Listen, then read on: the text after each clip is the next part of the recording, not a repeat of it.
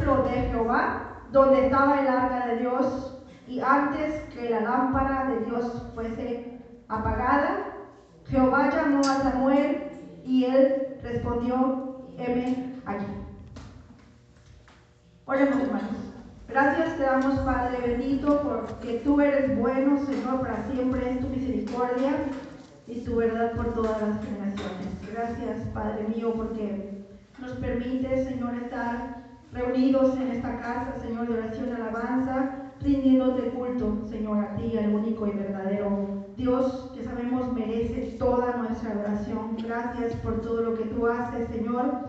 Gracias porque nos permite sentir tu presencia, que aunque no te podamos ver físicamente, Señor, sabemos que tú estás aquí, que tú habitas en medio de la alabanza de tu pueblo, Señor, y tú te mueves en medio de la adoración, Señor, y harás cosas grandes con nosotros, Padre. Bendíganos a través de su palabra, pues esta es bendita.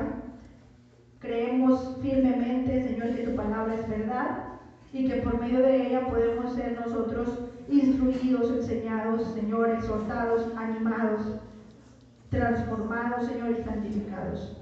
Que tu palabra el propósito con el cual está, es enviada, Señor, y que traiga mucho fruto en cada uno de nosotros, Señor. En el nombre de Jesús lo pedimos, Padre, que nuestro corazón eh, se enternezca, Señor, que nuestro corazón acepte esta palabra con humildad, Señor. Trae todo pensamiento cautivo a la obediencia de Cristo y reprende, Señor, todo espíritu maligno que intente perturbar, que intente distraer, Señor, que podamos estar nosotros atentos a tu palabra y que, como lo dije anteriormente, esta traiga mucho fruto en cada uno de nosotros. En el nombre de Jesús lo pedimos, a quien damos la honra y la gloria por siempre. Amén. ¿Pueden sentarse, hermanos?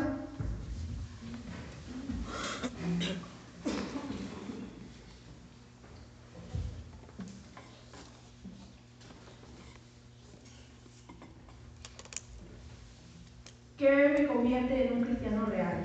Ese es el tema que quisiera yo tratar en esta, en esta noche. Muchos de, esta iglesia, eh, incluyéndome, hemos sido criados en el Evangelio. Hemos estado acá a lo largo o lo corto de lo que sea nuestra vida.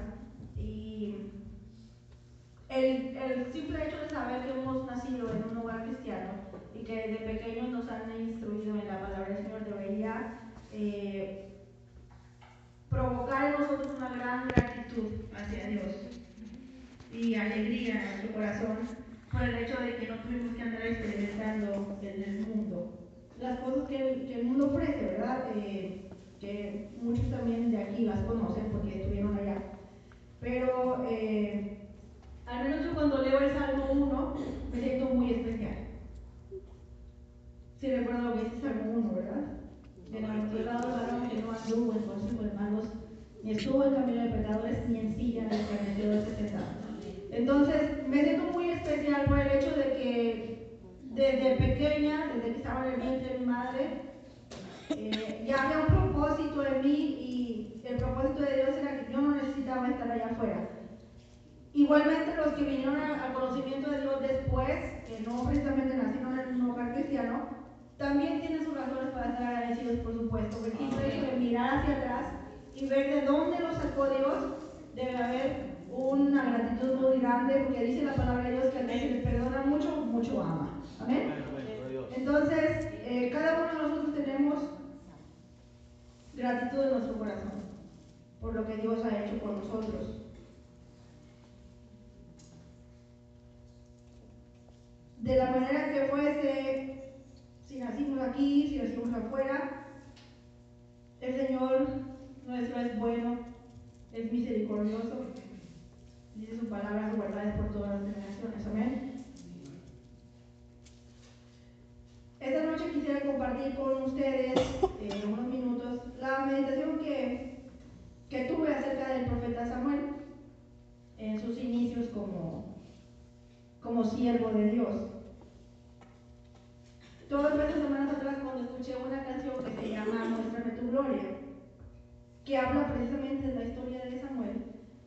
Estaba en el templo de Eli, de los hijos de Eli, y lo que hacían estas personas.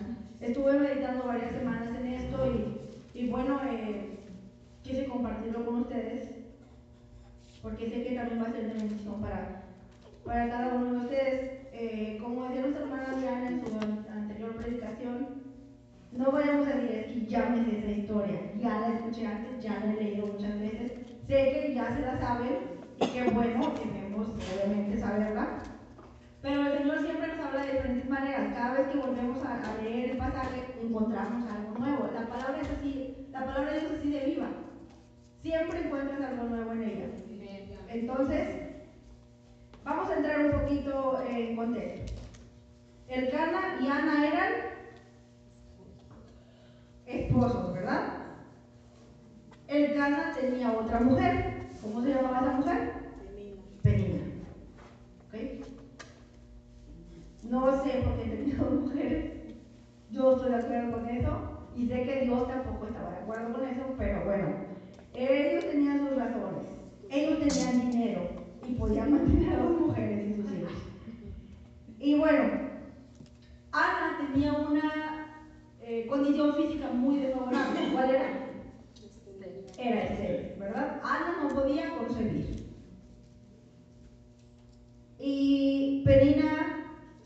Podía concebir.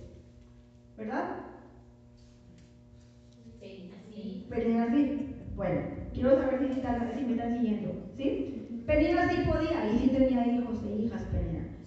Y bueno, cada año, dice la palabra del Señor, esta familia subía a Silo para ofrecer sacrificios a Dios.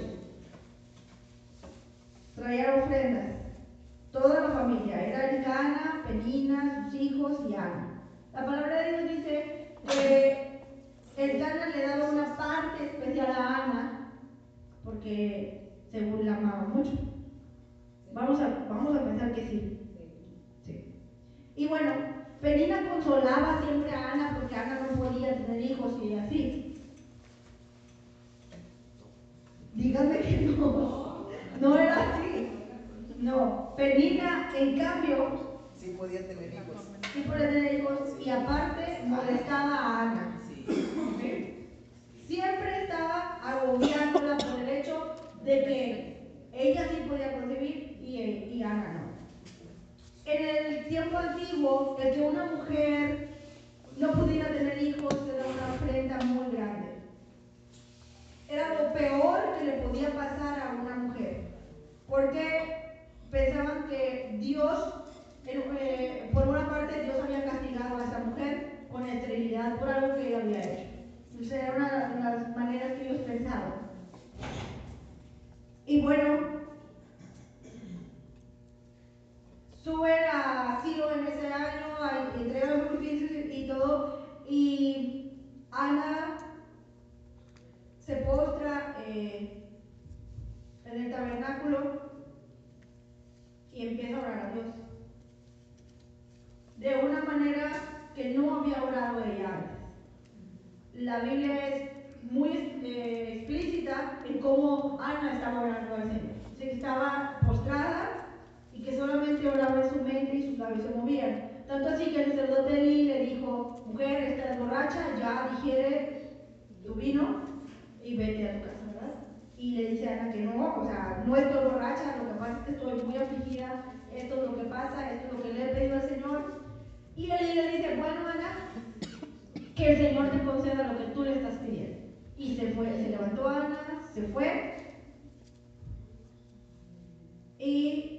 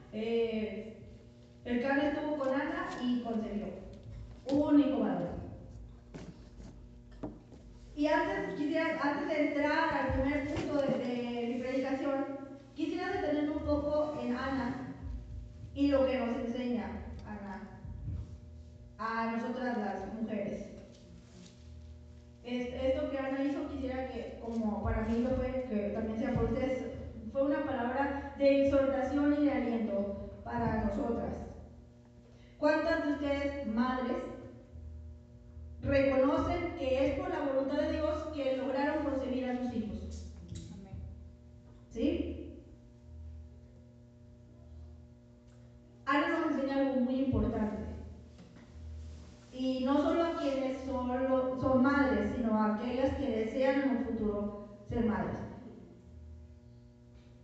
Es la mayor responsabilidad de una mujer consagrar a sus hijos para Dios. Esa es la mayor responsabilidad que tiene una mujer cristiana. Ana hizo una promesa al Señor cuando estaba orando. Ella dijo, si tú me concedes un hijo, yo lo consagro para ti. Y te lo voy a traer, te lo voy a entregar aquí y navaja no pasará sobre su cabeza.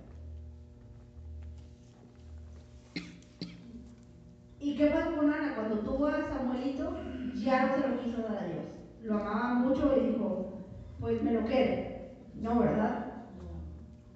Llegó el tiempo y Ana se lo trajo al Señor. La situación de Ana era, era, era una situación muy, me imagino que muy difícil. Cuando ella, a veces nosotros nos emocionamos mucho o estamos muy absortos en lo que estamos pasando y le decimos muchas cosas. Y es que si tú haces esto, Señor, yo te prometo que esto, esto y esto y esto. Y cuando el Señor nos concede aquello que le estábamos pidiendo, se nos olvida. No se nos olvida. Lo echamos para atrás. Lo echamos para atrás. Pero Ana no hizo esto, ¿verdad? Ana cumplió lo que ella le prometió y lo consagró para Dios. Entonces, ese es el mayor ministerio de las mujeres que son casadas, el criar a los hijos en el camino del Señor, realmente en el camino del Señor. No de que se me está haciendo muy difícil, ya no quiere venir a la iglesia, ya no quiere que le lea la Biblia, no quiere cantar, no quiere hacer nada. Es tu responsabilidad como madre enseñarle al niño y a la niña a amar a Dios. Ahí podemos encontrar en el 1 Samuel, seguimos leyendo, el 1, del 21 al 28, que Ana tuvo que separarse de su único hijo, de su primogénito, por lo que ella había prometido. Pero ella estaba satisfecha, porque sabía que no había algo mejor que entregárselo a Dios. Leemos ahí del 21 al 28, dice, después subió el varón Elcana con toda su familia para ofrecer a Jehová el sacrificio acostumbrado y su voto, pero Ana no subió, sino dijo a su marido, yo no subiré hasta que el niño sea destetado, para que lo lleve y sea presentado delante de Jehová y se quede allá para siempre. Y el eco, para siempre, para siempre. Allá se va a quedar Samuel para siempre. Después dice, y el a su marido le respondió, haz lo que bien te parezca, así deberían de ser todos los hombres. Quédate hasta que lo destetes, solamente que cumpla Jehová su palabra. Y se quedó la mujer y crió a su hijo hasta que lo destetó. Después que lo hubo destetado, lo llevó consigo con tres becerros, una efa de harina y una vasija de vino y, lo trajo a la casa de Jehová en Silo y el niño era pequeño. Como unos tres añitos Y matando el becerro, trajeron el niño a Eli. Y ella dijo, oh Señor mío, vive tu alma, Señor mío, yo soy aquella mujer que estuvo aquí junto a ti orando a Jehová. Imagínense lo, lo feliz que se sentía Ana y que le diga a Eli, por este niño oraba y Jehová me dio lo que le pedí. Yo pues lo dedico también a Jehová. Todos los días que viva será de Jehová y adoró allí a Jehová. Mujer de palabra. Amén. Bueno, habiendo dicho esto, vamos a nuestro primer punto. No te hace un cristiano verdadero estar en la iglesia ni tener familia cristiana.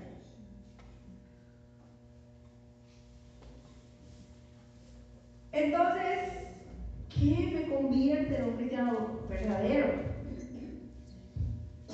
Tengo una familia cristiana, vengo regularmente a la, a la iglesia, pero el nene me está diciendo que eso no me convierte en cristiano verdadero.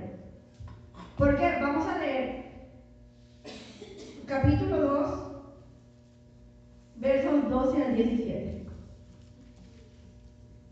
Eh, ¿Sí? Ahí vamos a estar.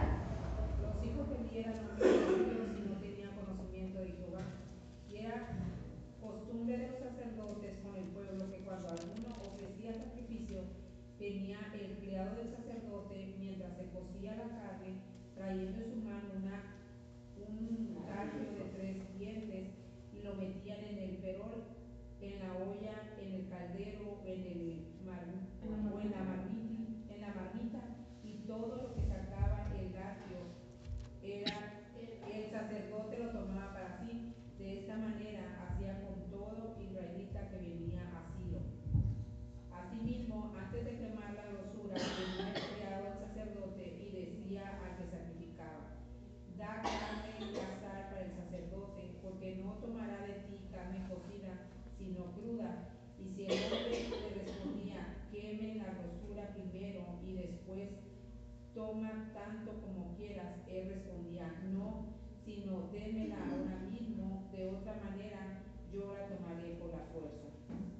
Era pues muy grande, eran pues muy grande delante de Jehová el pecado de los jóvenes, porque los hombres menospreciaban las ofrendas de Jehová, y el joven Samuel ministraba en la presencia de Jehová, vestido de un esposo de lino, y le hacía a su madre una túnica pequeña, y se la traía cada año cuando subía con su marido para ofrecer el sacrificio acostumbrado.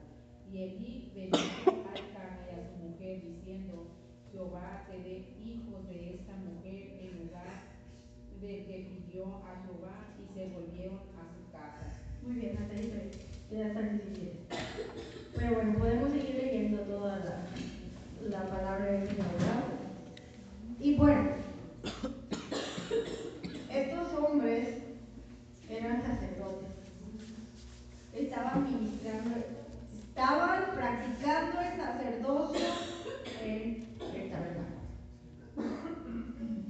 ¿Y qué era lo que hacían estos hombres? Eran faltas gravísimas las que ellos hacían. ¿Por qué? Cuando el pueblo de Israel venía, así como venía el Cana a, a traer sacrificios a, en el tabernáculo, así venían los, todos los israelitas. Y cuando ellos traían los becerros, los carneros lo que trajeran y lo estaban eh, quemando para Jehová, venían estos o mandaban a sus criados, dice aquí, a que sacaran de el sacrificio. Así tan poco tenían estos hombres lo consagrado para Dios. Entonces, ¿qué nos lleva a pensar esto? El que tú estés aquí en la iglesia no te hace un cristiano verdadero. Porque esos hombres eran sacerdotes.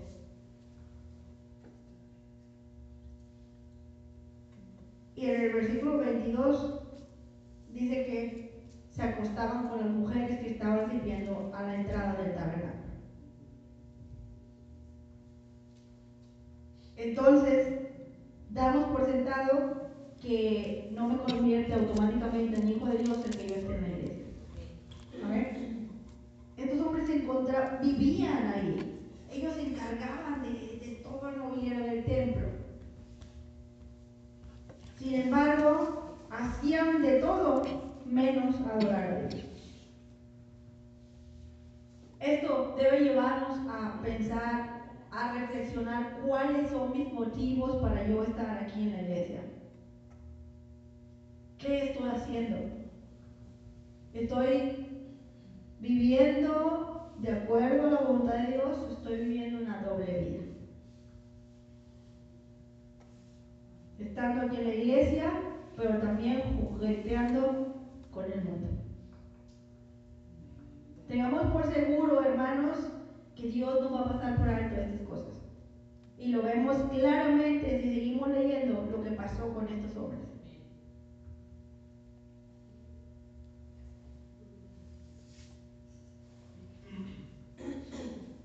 en primero de Samuel 2.26. Y el joven Samuel iba creciendo y era acepto delante de Dios y delante de los hombres. Amén. A pesar de que él, Samuel en su guardia, él veía todo eso. Todo lo que estaba pasando en el templo Samuel lo veía. Sin embargo, él estaba enfocado. Él sabía que estaba ahí por una razón y era porque su madre lo había consagrado a Dios. ¿Sí? Y dice que él iba creciendo y era acepto delante de Dios y de los hombres.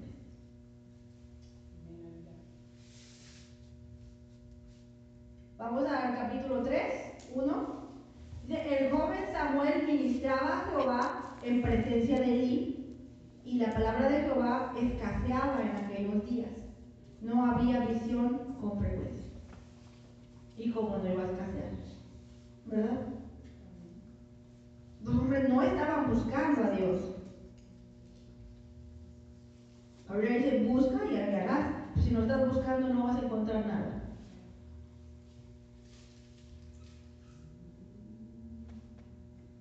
Entramos a nuestro punto número dos.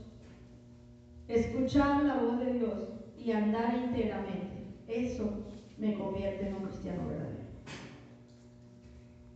Hay algo importante aquí, antes de, de, de entrar al, al, al, capítulo 3. Capítulo 2, 18 dice que el joven Samuel ministraba en la presencia de Jehová vestido de un efod de lino. El joven Samuel, cuando dice joven Samuel, obviamente no puedo pensar que era un muchacho, era un muchacho él, estaba aprendiendo.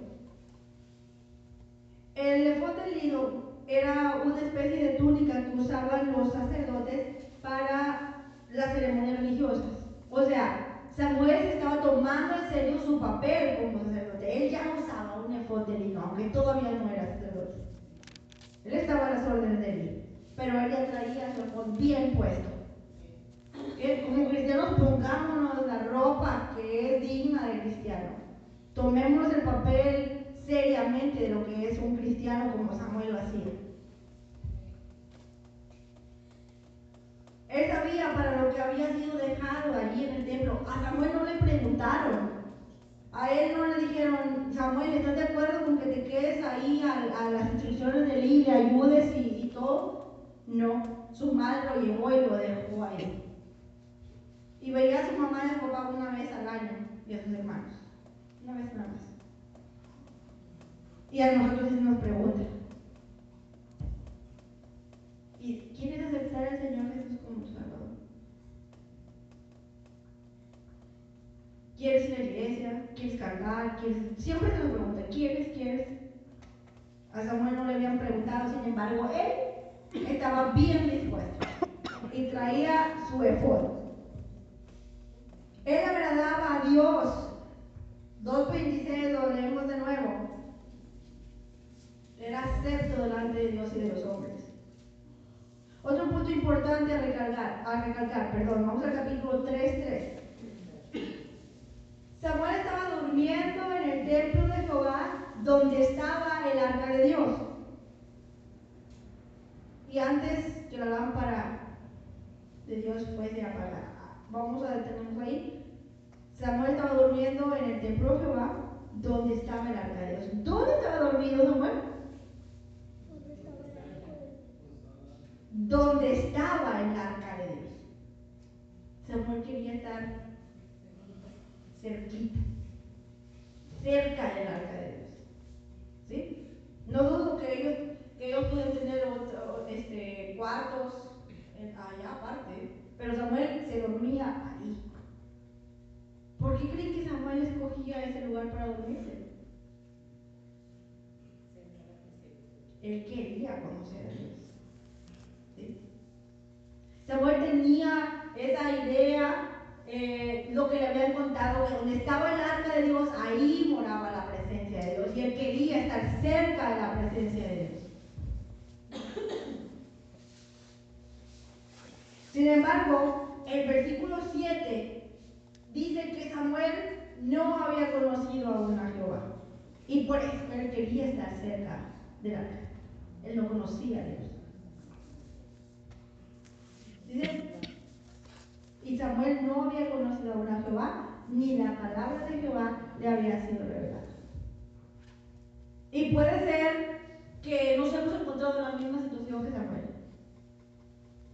Estamos cerquita, queremos conocer a Dios, pero todavía no lo conocemos. Hay un anhelo en nuestro corazón ardiente de conocer a Dios, pero todavía no se nos revela. Pero tenga por seguro que el Señor se le va a revelar como se le reveló a Samuel. ¿Por qué? Porque Él ve las intenciones de nuestro corazón. Él sabe que le anhelamos, Él sabe que queremos estar cerca de Él, Él sabe que nuestro deseo es conocerle. Pronto lo conocerás. Enfócate en el Señor. Mantente firme, busca, busca, sirve como Samuel y Él se va a manifestar a ti.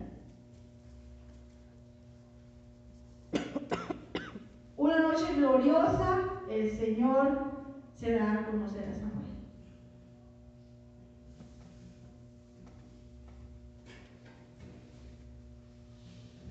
Versículo 8, Jehová pues llamó la tercera vez a Samuel y él se levantó y vino Elí y dijo, heme aquí, ¿para qué me has llamado? Entonces, hasta la tercera vez fue que Elí comprendió que Jehová llamaba al joven. Y dijo Elí a Samuel, ve y acuéstate. Y si te llamare, dirás, habla Jehová, porque tu siervo oye. Así se fue Samuel y se acostó en su lugar. 10. Y vino Jehová y se paró y llamó como las otras veces, Samuel, Samuel. Entonces Samuel dijo, habla, porque tu siervo oye. A partir de esa noche, Samuel no volvió a ser. Conoció a Jehová. La palabra de Dios fue revelada a Samuel. Y a partir de ahí, continuamente Dios empezó a llamar y hablar al pueblo a través de Samuel. Se convirtió Samuel en el caudillo del pueblo. Hasta que Salomón se sentó dentro del Desde ese entonces, Saúl, David, Salomón.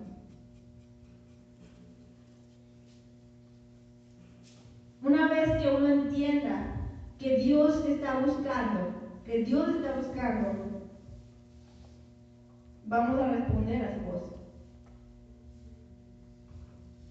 Habla, Señor, que tu siervo escucha. Esa es la respuesta que Dios quiere de cada uno de nosotros. Él constantemente nos está buscando. ¿Sí? Cuando en las madrugadas estamos vuelta y vuelta, el Señor nos está buscando.